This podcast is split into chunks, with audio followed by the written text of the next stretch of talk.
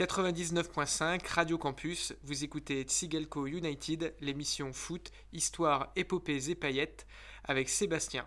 Ce mois-ci, je vous emmène euh, en Biélorussie. Le mois dernier, on était parti en Colombie. La Biélorussie, ça faisait un petit moment que je voulais vous en parler. Et puis euh, l'actualité euh, l'a mis sur le devant de la scène.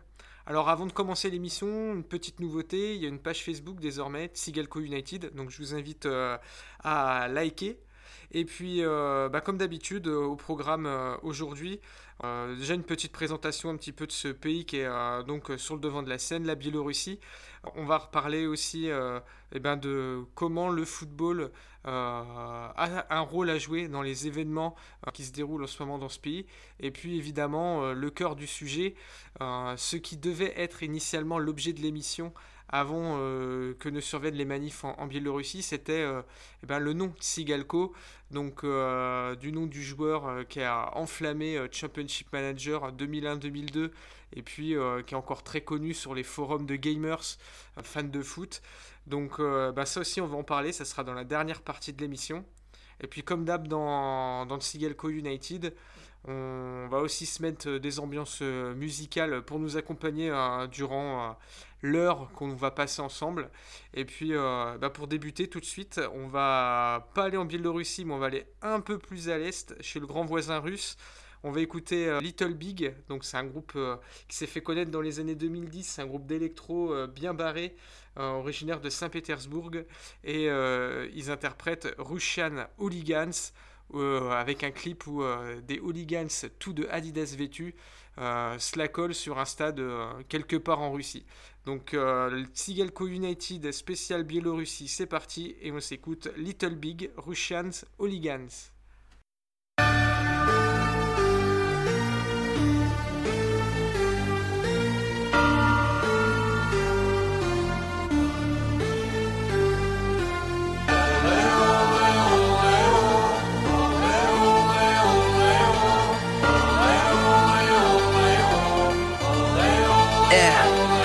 We moving forward, forward to find the fight and found it. On and on and now, and no one's hiding. Fight with all soul and explode like a bomb.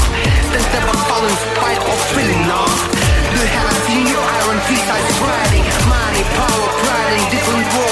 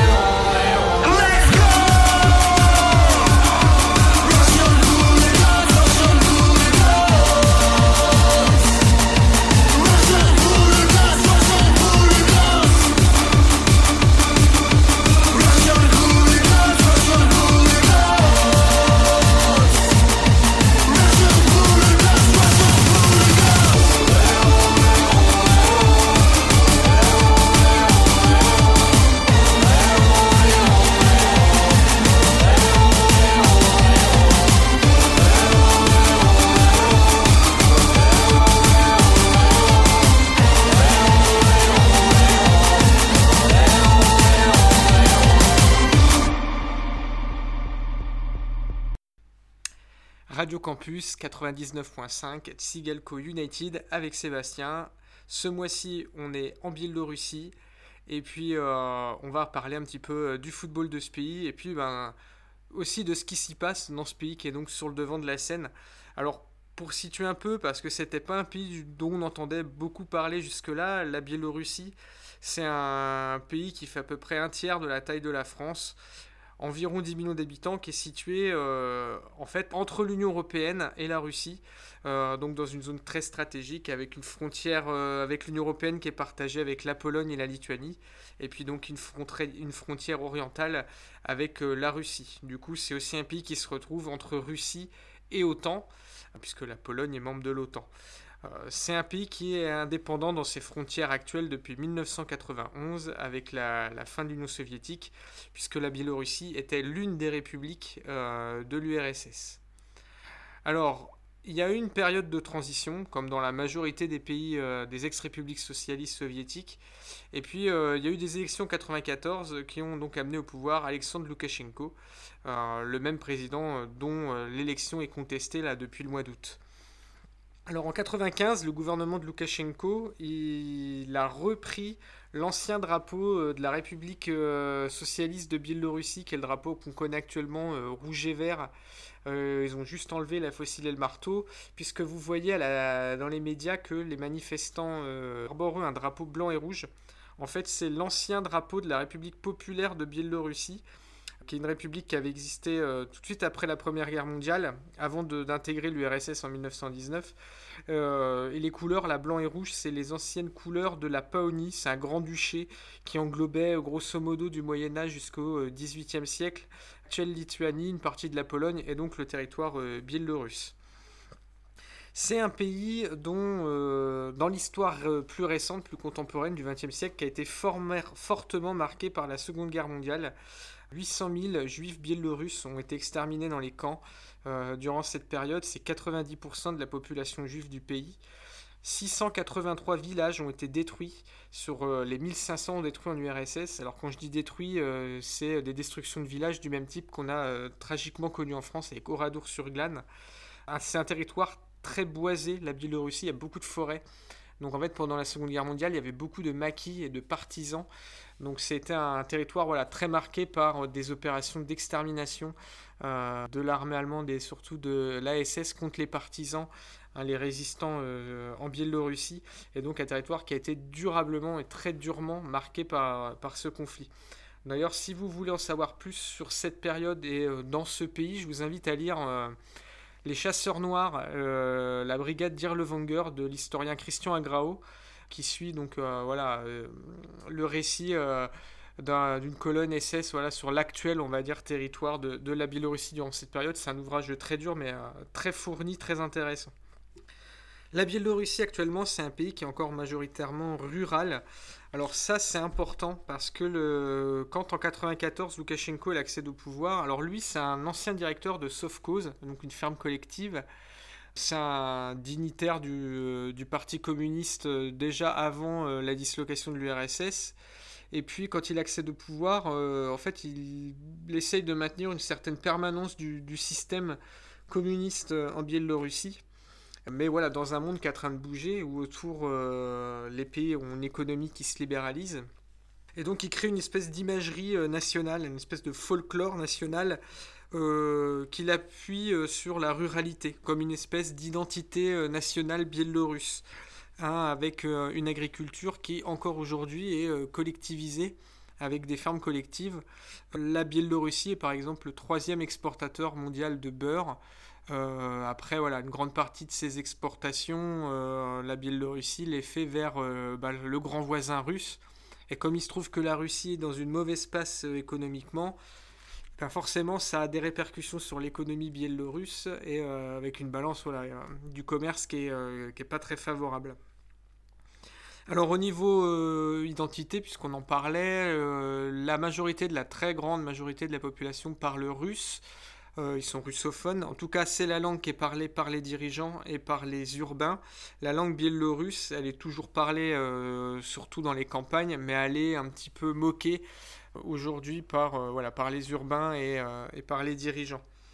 la Biélorussie, euh, ses recettes, elles viennent euh, essentiellement euh, des taxes qu'elle perçoit sur les gazoducs et oléoducs qui traversent son territoire, puisque comme aller à cheval, aller comme ça entre Russie et Union européenne, et que la Russie est un très gros pourvoyeur de ressources en gaz et en pétrole, la plupart des plus grands oléoducs et gazoducs traversent le territoire biélorusse ce qui fait que euh, la Biélorussie voilà, perçoit euh, des, enfin en tout cas a mis des taxes, euh, ce qui n'est pas sans créer parfois quelques tensions avec la Russie, qui a même, c'est déjà arrivé que Vladimir Poutine coupe, comme on dit, le, robinet, parce que ne souhaitant pas que la Biélorussie vienne entraver des accords commerciaux voilà, qui sont déjà établis. Donc c'est pour ça que par exemple on a beaucoup comparé ce qui se passait en Biélorussie à l'Ukraine, mais c'est encore différent puisque euh, l'Ukraine, il était réellement question, euh, il y avait un débat dans le fond qui était de savoir euh, si l'Ukraine était pro-européenne ou pro-russe.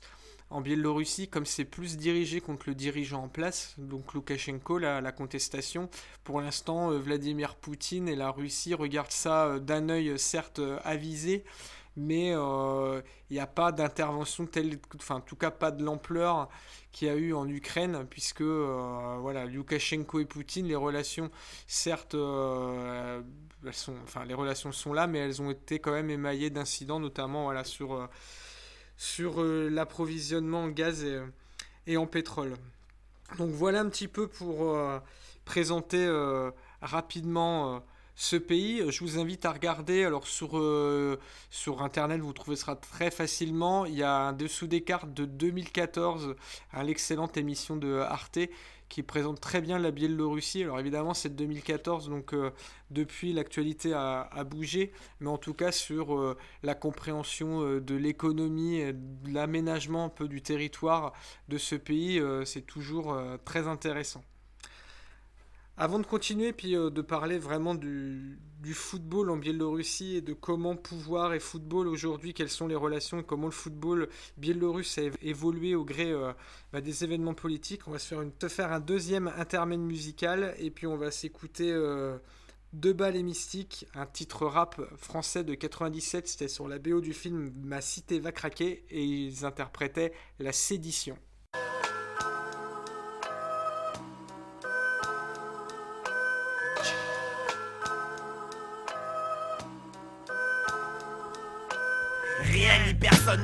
Une. Tu as semé la graine de la haine, donc tu la récoltes. Les rebelles et les rebus ont tous opté pour le boycott.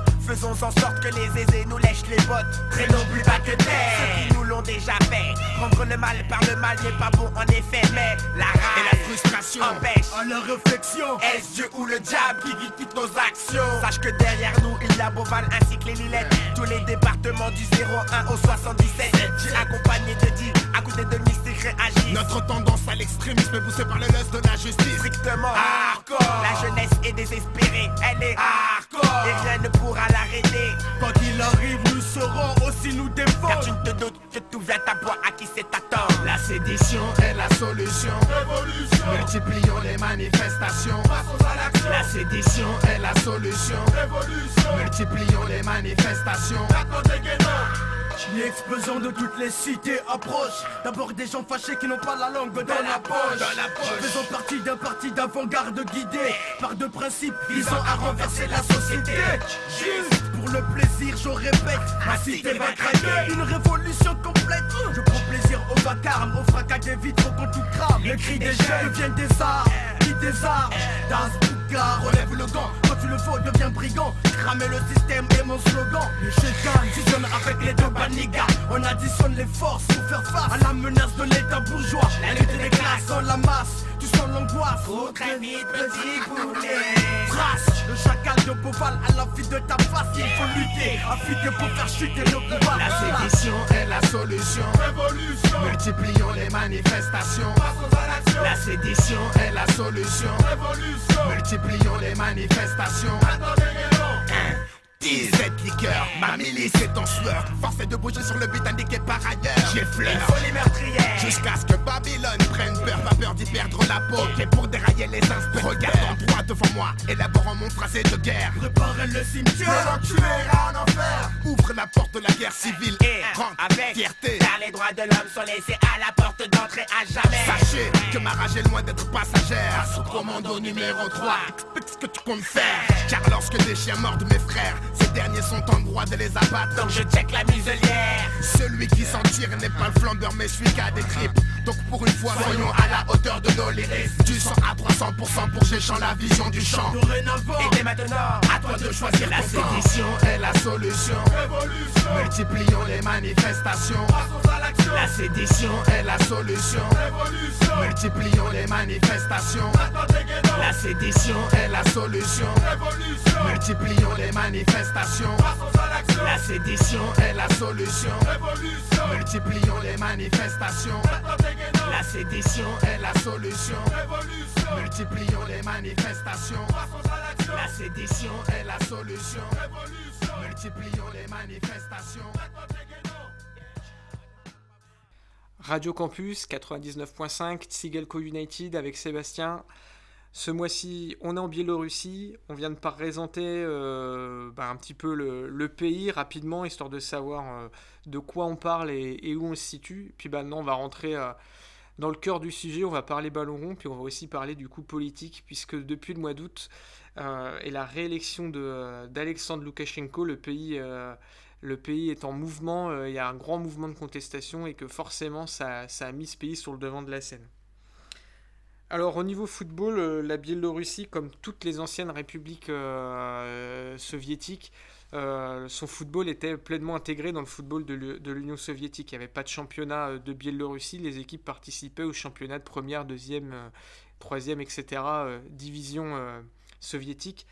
Alors, seul le Dynamo Minsk a participé au championnat de première division du RSS. Alors, le Dynamo Minsk, si vous avez euh, écouté le Tsigalco United que j'avais fait sur le Dynamo Kiev, vous savez un petit peu comment ça se passe, mais je réexplique brièvement. Les clubs Dynamo euh, en URSS, c'est des clubs qui appartiennent à une grande société sportive d'État qui s'appelle la Société sportive Dynamo, qui est placée sous la tutelle du ministère de l'Intérieur, autrement dit la police. C'est un ministère très proche évidemment euh, du pouvoir, ce qui fait que les clubs Dynamo sont une espèce de vitrine sportive du pouvoir soviétique et étaient des clubs donc très soutenus par l'État, mais du coup en partie détestés par les supporters à qui préféraient les clubs plus proches des, ouvriers. Donc le Dynamo Minsk, c'est le club voilà, de l'antenne biélorusse du ministère de l'Intérieur et de la police. Euh, donc c'est le seul club biélorusse à avoir participé au championnat du RSS, mais il a aussi eu un titre, il a été champion du RSS en 82. Alors il y a peu d'équipes hein, hors russes qui ont remporté le championnat du RSS. Alors évidemment, euh, l'équipe hors Russie qui a trusté les qui a allé bousculer la hiérarchie, notamment la hiérarchie moscovite, c'est le Dynamo Kiev, évidemment. Euh, il y a aussi eu euh, quelques heures de gloire du Dynamo de Tbilissi, hein, le foot géorgien, qui était un football qui était très, très en vogue hein, à l'époque de l'URSS. Et donc, le Dynamo Minsk qui, qui, glane un titre en 82 sous la houlette d'un entraîneur qui s'appelle Edouard Malofeyev. Alors Edouard Malofeyev, c'est un ancien joueur russe, un ancien très grand joueur russe, un milieu de terrain, euh, devenu entraîneur. Et euh, dans les années 80, il y avait une rivalité euh, tactique entre lui et Lobanovski, hein, l'entraîneur du Dynamo Kiev. Lobanovski qui était un, pragmatique, hein, qui avait beaucoup observé ce, que, ce qui se faisait ailleurs en Europe. Hein, euh, qui absorbait tout ça, et, euh, mais qui était capable aussi du coup d'adapter son jeu. Euh, Malofeyev, lui, c'est un adepte du football offensif, euh, du football attrayant, du football champagne. L'année où ils sont champions, là, le, Dynamo Minsk, y a notamment une victoire 7-0 contre le Dynamo Moscou. Donc voilà, contre le grand rival moscovite, une victoire 7-0. Euh, ça illustre un peu la capacité offensive de cette équipe. Alors, à cette époque, il y a- la première, on va dire, génération de, grands joueurs euh, biélorusses. En tout cas, ceux qui euh, sont à la baguette dans cette équipe du Dynamo Minsk de 82. Alors, il y a notamment Sergei euh, Gotsmanov, un milieu de terrain qui jouera en Angleterre un petit peu début des années 90 à Southampton. Il y a Georgi Kondratiev, l'attaquant. Alexandre Prokopenko, alors ça c'était le joueur préféré des supporters. C'est un joueur qui a un destin un peu tragique puisqu'il était, euh, alcoolique. Euh, alors c'est ce qui en partie l'avait rendu populaire auprès des supporters puisque euh, on raconte qu'il avait même joué des matchs alors qu'il était largement alcoolisé. Il est malheureusement décédé en 89 des suites de cette maladie. D'autres joueurs comme Andrei Zigmantovic, le défenseur, qui jouera plus tard en Espagne à Santander, et qui deviendra le sélectionneur de l'équipe nationale biélorusse dans les années 2000.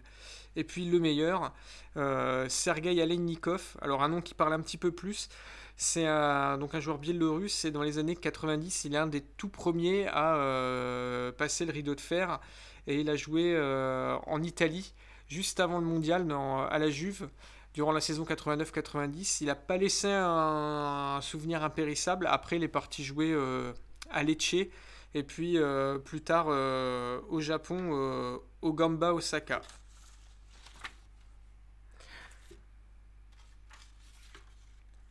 Le championnat biélorusse de la Biélorussie indépendante, donc c'est la Vishaya Liga.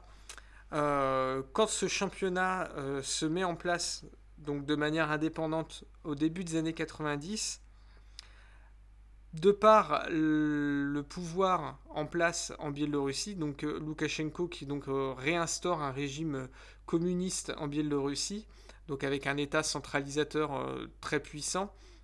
Le paradoxe, c'est que le championnat de foot de la Biélorussie va être un bon championnat si on compare au championnat des anciennes républiques voisines, les championnats polonais, lituaniens, même le championnat russe au tout début des années 90, c'est quand même euh, très particulier puisque la, fin de la mainmise de l'État, euh, en tout cas pour abonder dans les budgets des clubs, euh, va faire que des clubs vont se retrouver pillés pour certains, vont devoir trouver des investisseurs privés dans un paysage économique qui s'apparente à une jungle.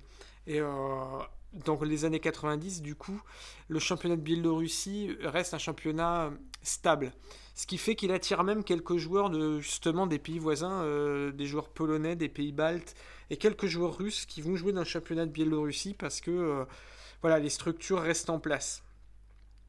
Alors, ce qu'il faut savoir, c'est qu'au niveau euh, pouvoir et football, euh, Loukachenko, lui, c'est pas un grand fan de foot. Alexandre Loukachenko, c'est un fan de hockey sur glace, et c'est euh, dans le hockey que l'État va réellement investir avec des résultats. Alors, je suis pas suffisamment expert en hockey sur glace pour vous dire euh, quelle est la place actuelle de la Biélorussie dans l'échiquier mondial, mais euh, euh, il semblerait que, voilà, que le, hockey sur glace biélorusse soit performant.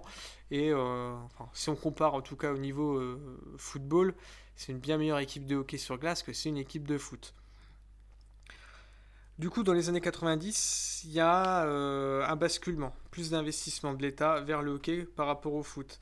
Et le club qui était donc la vitrine du football biélorusse, le Dynamo Minsk, qui a euh, trusté les premiers, euh, les premiers titres du championnat euh, indépendant biélorusse, va perdre un peu de son aura.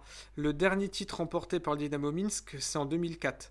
Et après, de 2006 à 2018, c'est le BAT Borisov qui remporte tous les titres. Alors le BAT Borisov, c'est un petit peu le club qui illustre un petit peu la, la, nouvelle donne dans le football biélorusse. En fait, c'est un club qui est issu d'une usine d'autotracteurs. Euh, le club, il a été euh, recréé sur les, bases d'un ancien club qui existait auparavant euh, par le directeur de l'usine, un haut fonctionnaire, un oligarque, dirait-on, qui entoure Loukachenko. Alors, Loukachenko, c'est une des spécificités, il semblerait, de son pouvoir, c'est que tous les hauts fonctionnaires qui l'entourent où les, euh, les hommes d'affaires à la tête d'entreprises d'État en Biélorussie euh, c'est mouvant, c'est-à-dire qu'il déplace les gens d'un poste à un autre, d'une région à une autre, pour éviter en fait toute tentative de, de sédition, éviter que se créent des réseaux de solidarité et voilà, montrer qu'il a la main mise.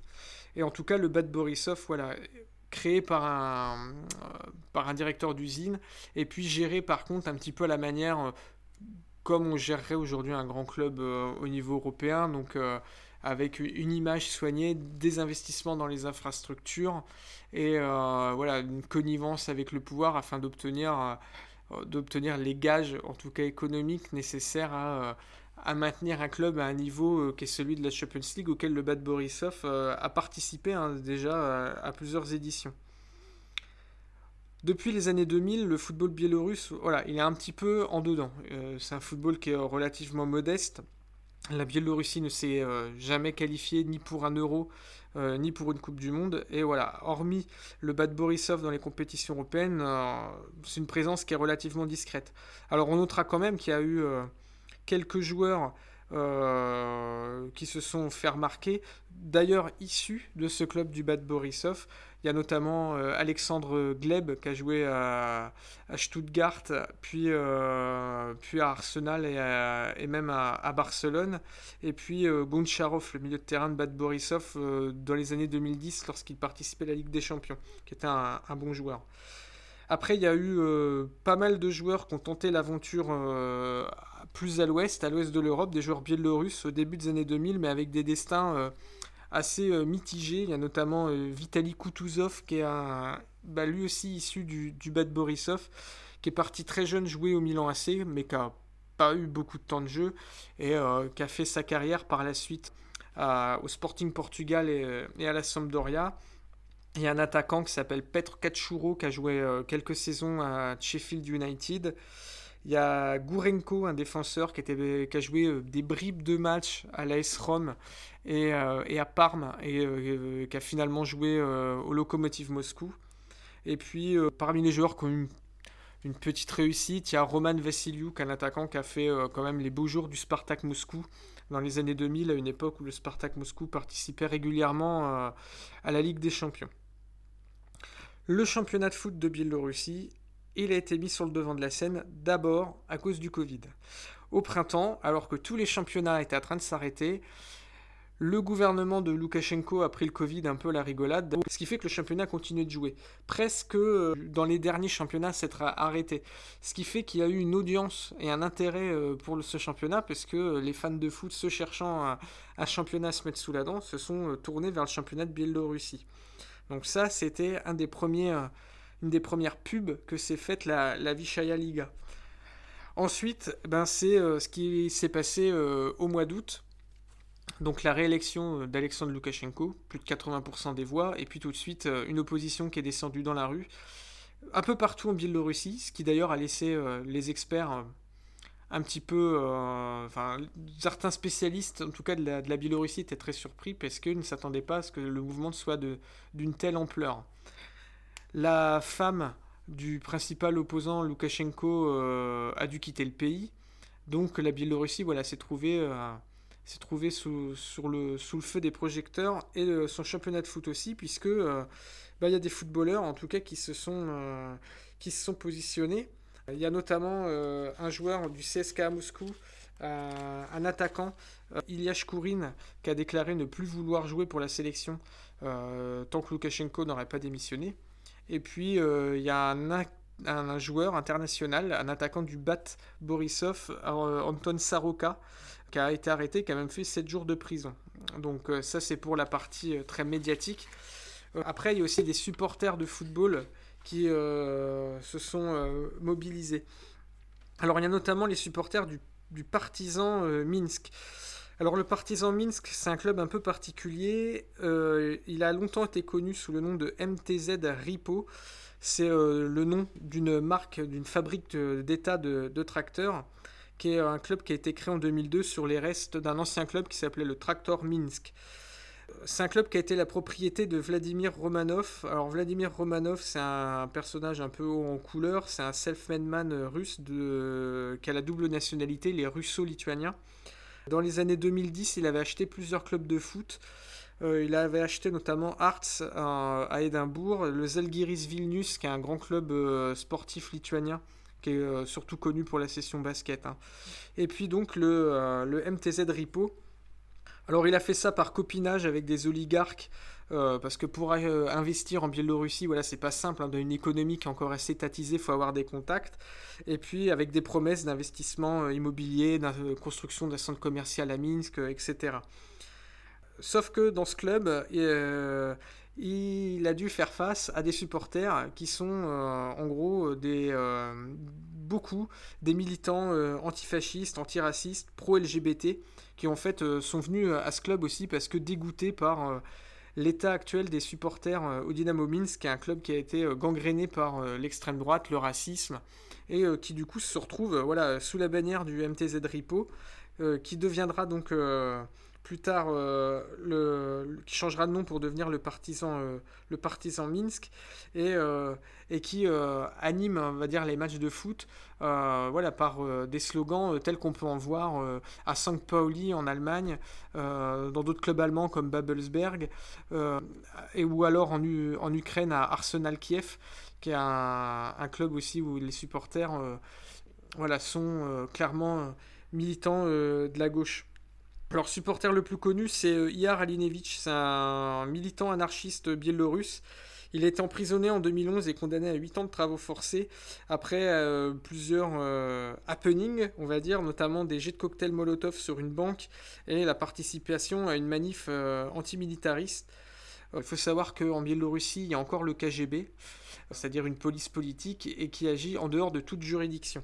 Hein, pour euh, interpeller de manière euh, complètement arbitraire des gens qui manifestent leur hostilité, ou en tout cas leur euh, désaccord avec le gouvernement.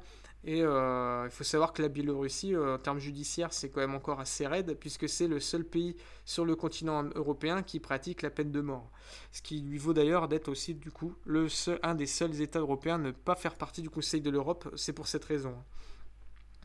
Donc euh, Romanov, il a eu peur hein, de, de, ces ultras parce qu'il euh, voulait séduire les élites, séduire l'oligarchie biélorusse, mais en même temps, il avait, euh, voilà, il avait affaire avec des supporters clairement dans, la rébellion, dans la défiance vis-à-vis -vis, bah, du pouvoir, quoi. Parce que le Dynamo Minsk étant toujours le club reconnu comme le club du pouvoir, c'est une manière aussi de dire au pouvoir vous nous cassez les pieds euh, et nous on est contre vous quoi. Nous, nous on n'hésitera pas à descendre dans la rue. Donc euh, Romanov il finit par, euh, par lâcher le club en, 2012. Les supporters ils se mobilisent, ils se regroupent en assaut pour essayer de maintenir le club à flot. Donc il y a une initiative très intéressante, un petit peu l'image de ce qui s'était fait en Angleterre à l'AFC Wimbledon ou à United of Manchester. Ils essayent un peu de eux-mêmes de faire vivre le club. Malheureusement ils récoltent pas suffisamment de fonds, ils n'ont pas, pas les reins assez solides et en 2014 le club est dissolu. Alors pour autant, euh, les supporters biélorusses ont envie de, de montrer aussi euh, des couleurs politiques. Ils le font euh, là depuis, depuis cette année autour d'un autre club qui s'appelle Krumkashi. C'est un club qui a été créé par des, supporters, par des amoureux de foot. Ça s'est fait autour d'une annonce sur un forum euh, d'amoureux de foot qui euh, se reconnaissaient pas du coup dans le Dynamo Minsk, qui voyaient le partisan Minsk en train de couler et qui se sont retrouvés du coup euh, autour d'un nouveau projet. Donc avec un club, le Krumkashi Minsk. Alors Krumkashi, ça veut dire les corbeaux. Et c'est un club qui s'est donné un peu une stature sociale, c'est-à-dire que les prix soient attractifs pour les supporters, appuyer des initiatives caritatives, favoriser les, réseaux de solidarité.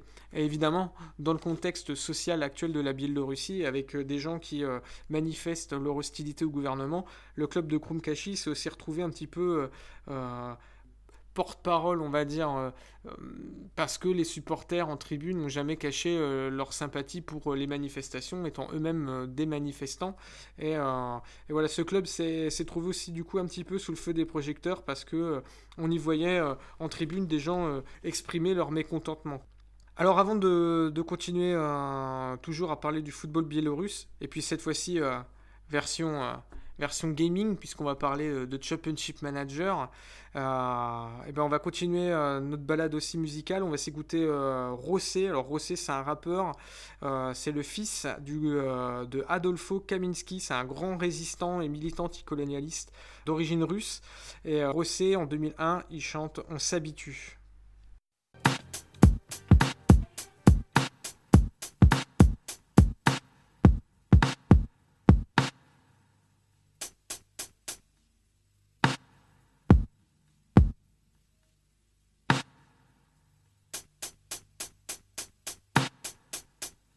Mec, n'aie crainte, mes rimes sont simples, intenses. Écoute le son, l'empreinte, j'esquinte d'essence, je te lance. Juste l'histoire, à toi de comprendre la feinte. L'Algérie, mon enfance, puis aller simple, Air France. Partir pour le moderne, ceux qui gouvernent, dont on se dit trop dark, c'est ceux qui nous bernent. Occident, un nouveau monde, dans chaise, trop longue, dissident. Du reste ou trop d'incidents, fait compte. Exporte ton moderne, même si ça leur sert pas. Un jour, faut bien qu'ils s'en servent, qu'ils n'aiment ou n'aiment pas. Perte de culture, c'est dommage, ça crée des dommages, voir des jeans chez des nomades. Et c'est pour quand l'orage? Alors ils tapent davantage vers ton image, n'en voit que des mirages. Je veux qu'ils sachent davantage s'ils voient au loin une médaille. Que d'ici y a qu'une grosse tache cachée par les nuages. Moi, j'ai mes échos du désert. Ils me disent que comme JR, certains portent chapeau bot, Dallas s'en sortent moins cher. Ils vivent ton univers, mais dans leur univers, sur leur terre, pas dans l'imaginaire. Ici, je croyais que c'était le moteur, l'engrenage, la roue. C'est juste le fouet et les bottes pour forcer l'écrou. D'ici, on voit tout, mais d'hier, on oublie tout. Et même si t'oublies rien du tout, on t'habitue, c'est tout. Je croyais que c'était le moteur, l'engrenage, la roue. C'est juste le fouet et les bottes pour forcer l'écrou. D'ici, on voit tout, mais d'hier on oublie tout et même si t'oublies rien du tout, on t'habitue. C'est toi t'écoutes trop ces terroristes dans l'univers des boss. Un style net et technique, mais un ton bien féroce. Je croyais qu'ici c'était le moteur, les roues du carrosse. C'est juste le fouet et les bottes pour quand les choses se forcent. J'avoue, j'ai été bien guidé. Mes parents, l'école, une cité, mais je prends à la cité dès l'enfance partout. Je vois l'absence de sens, le non-sens, la conscience, l'absence de confiance, conséquence. Du coup, petit, on est des brouillards, même si pantouflard, les yeux ouverts, sans foulard, sans mur, sans brouillard. Ceci dit, on aime les zonards, aujourd'hui, les héros du square, que les adultes traités de connards. Mais dois côtoyer mes billes, là ils côtoient mon pic, veulent côtoyer les billets et les filles dans une vie sans risque. Mes potes côtoyer la vie, mais ils esquivent les flics, côtoient la nuit comme des bandits, font de la drogue, un trafic, ils s'appliquent. Juste les règles du monde qu'il y a sous ton monde, je te parle du monde qui gronde, quand tu tiens les problèmes tombent, c'est pas même savoir, c'est pas les mêmes pouvoirs, donc c'est pas les mêmes devoirs ici qui nous inondent pourtant, les mêmes lois logiquement, les mêmes droits forcément, avec un boulet au pied on n'a pas le même poids, alors on peut s'alléger, s'adapter, l'homme a le devoir de faire ce qui est en son pouvoir et moi, faut que j'esquive le moteur, l'engrenage, la roue, c'est qu'il sert de fou et botte pour tuer mon crew. D'ici, on voit tout, mais d'hier, on oublie tout. Et même si t'oublies rien du tout, on t'habitue, c'est tout. Y a un vécu à défendre, y a une vision à répandre. Et de nous vers eux, y a une étiquette à leur rendre. Alors, je m'efforce d'apprendre, rentrer dans leur monde, parler un langage soutenu qui soutiendrait ma bande. Les yeux ouverts vers le tableau noir, la haine comme motivation. On tape son modération, on lit des livres qui parlent d'un autre monde sur un autre ton. On parle de nation, même si on vit dans l'autre rang. Mais passons, faut vivre avec son temps. Pour vivre, de l'argent. L'argent vient souvent quand le côté revendication est absent. Attends, mec, tu pars trop vite vers ces gens et ils se moquent de ton banlieusard accent. Par contre, ils troquent ton savoir, ils aiment tes speeches, n'aiment pas tes mimiques, mais envie tes tripes. Ils rient de ta volonté, de ton courage typique, ça t'irrite. Mais tu crois en la reconnaissance et vois le fric. Toi, tu voulais refaire le monde, je te vois refaire ta vie. C'est bien, c'est normal et il en est ainsi. Mais tout ce que tu leur amènes, c'est remanié et retranscrit et c'est tes ennemis qui l'apprécient. Tu croyais que c'était le moteur, l'engrenage, la roue. C'est juste le fouet et les bottes pour forcer les crous d'ici. Tu vois tout, mais d'hier tu oublies tout et même si t'oublies rien du tout, on t'habitue, c'est tout.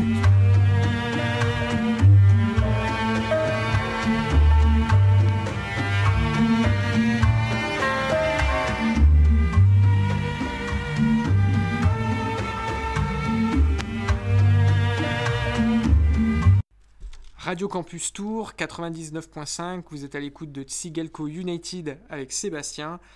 Ce mois-ci, on est en Biélorussie pour parler football, pour parler gaming, pour parler aussi euh, de l'actualité de ce pays. Je viens de dresser un petit portrait euh, à la fois géographique et euh, footballistique de ce pays, en essayant de, de voir aussi comment foot et politique faisaient l'actu actuellement du, côté de, du côté de la Biélorussie. Alors, ce pays, il est connu surtout pour les amoureux de football et de jeux vidéo qui ont joué à l'excellente série des Championship Manager. Alors, pour ceux qui ne connaîtraient pas, Championship Manager, c'est un jeu de football dans lequel euh, on ne joue pas. C'est un jeu de football dans lequel en fait on est à la place de l'entraîneur et euh, dans lequel on est euh, gestionnaire. C'est une sorte de SimCity du football. C'est une série qui a, démarré d'abord en Angleterre et puis qui a connu son apogée voilà, au tout début des années 2000, notamment dans la version 2001-2002 du jeu, qui est l'une sans doute, peut-être même la meilleure version. Donc Eidos Interactive, pour construire ce jeu, ils se sont appuyés sur tout un, un, réseau de ce qu'on appelle scouts, des recruteurs. Alors aujourd'hui, ce qui est assez drôle, c'est que les vrais clubs de foot s'appuient eux-mêmes sur la base de données et sur les recherches que font les, les producteurs de ce jeu pour aller repérer des talents partout à l'étranger, parce que c'est un travail de fourmi. Championship Manager n'oublie, on va dire, aucun pays. C'est-à-dire que l'ensemble des pays du monde sont représentés dans ce jeu et euh, l'ensemble de, tous les championnats euh, du monde avec leurs joueurs. Donc une base de données qui est phénoménale. Et donc les scouts de Championship Manager vont à l'étranger ou du moins se tiennent au courant des résultats sportifs à l'étranger pour créer une base de données dans le jeu qui soit la, plus fidèle possible euh, à la réalité. Le seul truc, c'est qu'évidemment, vous observez un joueur aujourd'hui, vous observez euh, des choses, ça ne veut pas dire que euh, ce que vous observez aujourd'hui sera, valable euh, dans 2, 3, 4 ans. C'est a fait le charme aussi de ce jeu, c'est que des talents très précoces ont été ont figuré dans ce jeu. Alors certains ont réellement confirmé. tous les gamers qui ont joué à Championship Manager vont savoir évidemment de quoi on parle. par exemple, Kim Karlström, milieu de terrain suédois. Dans Championship Manager 2001-2002, il était tout jeune, il était déjà très fort. Et en vrai, Kim Karlström était un très bon joueur de foot, qui a fait une très bonne carrière, voilà, à la hauteur de euh, ce qu'on pouvait imaginer quand euh, dans 2001 on achetait ce jeu et qu'on découvrait ce jeune euh, milieu de terrain à Djurgården en Suède. Mais il y a eu des bides. Et on pense par exemple à Tonton Zola Mukoko, qui est un, joueur euh, suédois d'origine ghanéenne qui était euh, très très fort, qui jouait à Derby County et en réalité euh, qui a fait une carrière absolument anecdotique dans les divisions inférieures suédoises. Voilà. Et alors, la Biélorussie dans tout ça. Alors là où je veux en venir, c'est que il y a certains pays qui ont bénéficié, on va des largesses des recruteurs de Championship Manager. Et la Biélorussie en fait partie. Les recruteurs euh, qui sont allés sur le terrain, ils ont euh, observé des matchs du Dynamo Minsk, des matchs des équipes jeunes de Biélorussie, et euh, à cette époque-là, il y avait un jeune attaquant à Dynamo Minsk qui, qui, venait de casser la baraque avec les, dans les équipes de jeunes et dans les sélections juniors, qui s'appelle Maxime Tsigelko. Alors pour la petite histoire, Maxime Tsigelko, il a un frère jumeau, Yuri, qui est gardien de but, donc ils sont, les deux frères jouent au Dynamo Minsk. Les deux sont internationaux espoirs. Les deux sont très bons, sont considérés comme des grands espoirs dans leur pays. Et euh, Maxime Sigalko, du coup, est fort bien noté par les recruteurs du jeu. Si bien noté que après euh, quelques parties, après euh, quelques bonnes heures passées sur ce jeu, la plupart des gamers se sont rendus compte que, et moi le premier hein, pour y avoir joué, la plupart des autres clubs achetaient ce joueur. Donc au bout d'un moment, on finit par se dire tiens, si euh, l'intelligence artificielle du jeu euh, fait que ce jeune attaquant biélorusse finit toujours par signer dans, les, dans des bons championnats, c'est sûrement qu'il doit être, euh, c'est sûrement une pépite. Et en fait, on ne parle pas d'un très bon joueur, on parle du meilleur joueur jamais créé virtuellement dans un jeu vidéo. En fait, Maxime Sigelko, c'est une espèce de d'erreur informatique qui faisait complètement craquer le jeu. Maxime Sigalko, c'est le seul attaquant au monde avec lequel, euh, dans le jeu, hein, vous pouviez euh, essayer de défier les 1000 buts de Pelé. C'était un joueur incroyable. Alors, je dis, c'est un joueur incroyable. On, a l'impression que je l'ai vu jouer, mais pour ceux qui ont joué à Championship Manager, c'est un jeu dans lesquels, dans les premières versions, on voyait pas le match. Il n'y a pas de match en 3D. Vous voyez seulement des commentaires, un récit détaillé du match. Donc, ça fait aussi appel à l'imagination. Vous imaginez les actions dans la tête. Et Maxime Sigalko a réalisé les plus belles actions de ce jeu. Il a des stats euh, absolument dingues. Vous allez sur les forums, vous voyez à peu près tous les gamers qui partagent des, des screens de parties avec Maxime Sigalko et il passe régulièrement la barre des 50 buts. En fait, il a fait du Cristiano et Lionel Messi il y a à peu près déjà 15 euh, ans. Donc Maxime Sigelko, extraordinaire. Si extraordinaire qu'au début des années 2000, il y a des joueurs de ce jeu qui se sont dit mais qu'est-ce que c'est que ce joueur incroyable, j'en ai jamais entendu parler, et qui se sont mis à écrire des courriers pour de vrai au Dynamo Minsk en leur disant on veut un maillot dédicacé, ou est-ce qu'on peut avoir un poster, ou est-ce qu'on voudrait des nouvelles de Maxime Sigalko. Et le Dynamo Minsk a réellement reçu des courriers en se disant mais on comprend pas, y a... surtout que la Biélorussie, voilà, c'est un pays qui à l'époque est encore assez fermé, donc ils comprennent pas pourquoi des gens de l'étranger leur envoient des courriers en, leur demandant des autographes de Maxime Sigalko. Surtout que ça remonte aux oreilles du dit Maxime Sigalko, le vrai attaquant, et que euh, prend un peu, en fait, il prend un peu le boulard, c'est-à-dire que c'est un peu le Nicolas Anelka euh, biélorusse, c'est un peu l'enfant terrible. Euh, ça se passe pas super bien du coup Dynamo Minsk parce qu'il demande à être mieux payé, mieux considéré, avoir un meilleur contrat. Alors qu'en réalité, la carrière de Maxime Sigalko va être bien plus médiocre que ce que le jeu laissait penser, puisqu'en réalité, alors il a eu des blessures, mais il n'a pas été euh, aussi prolifique que dans le jeu vidéo. Il a quand même été international, il a même marqué en sélection. Mais euh, sa carrière ensuite, euh, c'est pas le Barça, c'est pas Manchester ni le Real. En vrai, sa carrière, c'est le Naftan Navapoltatsk, donc c'est un club du championnat biélorusse. C'est Kaysar au Kazakhstan et il finit par jouer en Arménie. Donc on est très très loin du niveau euh, du Maxime Tsigalko, euh, ballon d'or, multiple ballon d'or euh, du jeu vidéo. Son frère Yuri a fait une meilleure carrière au final, son frère gardien de but a été international, a joué plus régulièrement dans le championnat de Biélorussie. Mais il n'y a pas que Tsigalko. Parce que pour faire une légende biélorusse dans Championship Manager, il faut aussi d'autres joueurs. Et alors d'autres joueurs, il y en avait. Il y avait notamment Sergei Nikiforenko, un numéro 10, un génie clairement. Un vrai numéro 10 à l'ancienne. Technique, dribbleur, collectif. Parce que dans le jeu de Championship Manager, les joueurs sont notés sur 20 avec euh, différents critères. Et euh, Niki Forenko avait tous les critères du meilleur numéro 10. Très fort en coup franc, très fort en dribble, en apport au collectif. Donc un, un, très bon numéro 10. Il y avait aussi un super défenseur, Alexei Baga, accompagné d'un autre, Andrei Milevski. Si vous preniez ces deux-là, vous aviez une défense en fer, Alexei Baga en défense centrale. Alors Alexei Baga en vrai a été un bon joueur du championnat de Biélorussie.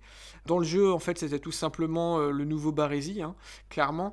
Euh, en vrai, donc un bon joueur qui est devenu plus tard entraîneur. Il entraînait euh, Bat Borisov jusqu'à jusqu'à il y a assez peu en fait. Andrei Milevski, pareil, un arrière gauche à faire passer Roberto Carlos pour un amateur. Très très bon, un énorme volume de jeu. Et puis euh, d'autres joueurs encore, Volodenkov, un joueur qui avait cette particularité de pouvoir jouer à peu près tous les postes. C'était le joueur que vous préfériez prendre dans Championship Manager parce que c'était le remplaçant idéal. Il pouvait jouer défenseur, milieu attaquant, à droite, à gauche et au centre. Donc la palette était euh, assez large. Et puis des attaquants comme Valéry Stripekis, Roman Vassiliuk, qui était très très bon dans le jeu, euh, Vitaly Kutuzov, qui en réalité, comme j'en ai parlé précédemment, a fait un joli bid au Milan AC, mais qui dans le jeu était euh, un excellent euh, numéro 10, pouvait jouer aussi sur l'aile gauche. Et puis d'autres joueurs comme euh, un arrière droit, Ledenev, un attaquant, Kontsevoy, un très bon attaquant, qui pouvait presque parfois dans certaines parties titiller Maxime Sigalko. Bon, en réalité, Kontsevoy, il a fait une carrière assez honnête, hein, il était international. Mais bon, de là à, faire euh, les grands jours d'un grand club italien, euh, non, on n'en est pas là quand même. Et puis alors dans ce jeu, Championship Manager, voilà, tout ça a fait que la Biélorussie, du coup, était une sélection qui était très forte, qui se qualifiait en Coupe du Monde, qui se qualifiait à l'Euro, et puis euh, bah, tout le monde, tous les gamers, aficionados de jeux, du coup, connaissaient par cœur, sur le bout des doigts, les clubs du championnat de Biélorussie, et notamment ceux où il y avait des joueurs à aller chercher, le FC Slavia Mozir, Nep Transmash, euh, Molodekno, euh, Soligorsk, voilà, tous ceux qui ont joué au jeu savent de quel club je suis en train de parler. Dans les versions suivantes, euh, il y a eu un petit changement. C'est d'autres pays qui sont devenus un peu plus populaires. Alors il y a eu une grande période bulgare avec Anatoly Todorov, Georgi Kakalov, Krasen Trifonov. Ça aussi, c'est des joueurs bulgares qui étaient énormissimes dans le Championship Manager qu'en réalité ont eu des carrières tout à fait modestes dans le championnat de Bulgarie. Il y a Wael Reyad, un ailier égyptien, meilleur que Maradona encore, un dribbleur invétéré, un très très bon joueur de la série des, Championship Managers. Freddy Adou. Une autre pépite aussi, c'est Tomadera, un attaquant portugais. Alors, Tomadera, la spécialité, c'est que tout le monde s'est acharné sur les claviers dans les années 2000 à faire des recherches sur cet attaquant pour se rendre compte au final qu'il n'existait pas. Alors, il y a eu un mea culpa des programmeurs du jeu, Deidos Interactive, qui a dit qu'effectivement, c'était. Euh, un de leurs programmeurs qui avait un peu craqué, qui avait créé un joueur, qui avait inventé un attaquant, un attaquant portugais, euh, qui n'existait pas, mais qui était, euh, absolument monstrueux. Il y a aussi eu une période géorgienne, hein, pour rester à l'est de l'Europe. Il y a eu aussi quelques joueurs géorgiens qui étaient très très forts dans la série. Je pense au défenseur Lacha Chelidze, milieu de terrain Ladou Bourdouli, et puis euh, à Roman euh, Alkakatsi, à euh, Babounashvili. Enfin voilà, des, joueurs qui étaient, qui étaient vraiment qui étaient très très forts dans la série des Championship Managers. Mais le pays qui a quand même fait le buzz, voilà, c'est la Biélorussie. Et c'était aussi pour ça euh, qu'il fallait en parler. Et puis, euh, si fort que euh, moi, ça m'a carrément marqué, ça m'a donné envie de donner le nom de l'émission, du nom de ce joueur, Tsigalko, parce que moi, encore à l'heure actuelle, si on me demande quel est le meilleur attaquant que j'ai vu jouer, je peux bien sûr que je peux vous dire Ronaldo, Shevchenko, mais euh, je peux aussi vous parler longuement de Maxime Tsigalko. Tsigalko United euh, pour ce mois-ci, ça s'achève. Euh, le mois prochain, je pense qu'on ira faire une petite escapade histoire de continuer notre tour des continents. je nous vois bien aller en Afrique, parler de la reine des sélections africaines, et en l'occurrence des rois, puisqu'il s'agit de Lyon, indomptable forcément. Je pense qu'on ira du côté du Cameroun pour se remémorer les, grandes années des Lions Indomptables dans les années 80 et 90. Et puis euh, musicalement, en plus le Cameroun, c'est quand même pas mal parce que euh, malheureusement cette année, euh, Manu Dibongo nous a quittés, mais il n'y a pas que Manu Dibongo, il y a une super scène musicale au Cameroun. Donc le mois prochain, on va en Afrique et puis, eh bien, comme chaque mois, on va se quitter en musique et on va s'écouter The Giza, The Genius, le MC génial du Wu-Tang qui euh, en 95 interprète Cold World. Sigalco United, c'est fini, on se voit le mois prochain. I had a bad dream. Don't be afraid. Bad dreams are only dreams. What a time you chose to be born.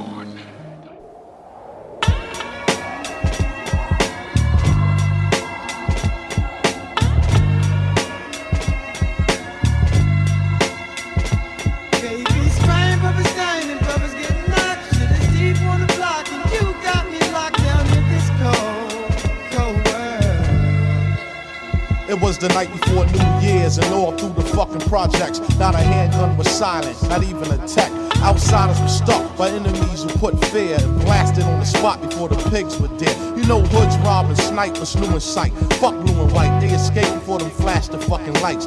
Gunshots shatter first floor window panes. Shells hit the ground and blood stain the dice game. Whether pro calisthenic, any style you said it, beat niggas toothless, physically cut up like gooses. But with iron on the side, thugs took no excuses. Therefore, your 52 hand blocks is useless. Links were snatched off necks, scars on throats. Jackets took after bullet rips through coats against those who felt the cold from the steel, made them fold and squeal. Once the metal hit the temple of his grill, construction worker who was caught for his bomber. No time to swing the hammer that was hanging from his farmers. In his bug, how some niggas catch slugs and pockets dug from everything except check stubs, and it does sound ill like wars in Brownsville or fatal robberies in Red Hook with feds look for fugitives to shoot cops. Niggas laying on rooftops for his cream he stashed in a shoebox, but he was hot and the strip was filled with young killers you don't suspect. So cops creep like caterpillars and born thieves. They hooded with extra bullets. Those who try to flee, they hit the vertebrae, increase the murder rate. Similar to hitmen who pull out texts and then drop those crack like tacos from Mexican. Rapid like recipients casting checks again. Back to the motherfucking spot on Lexington.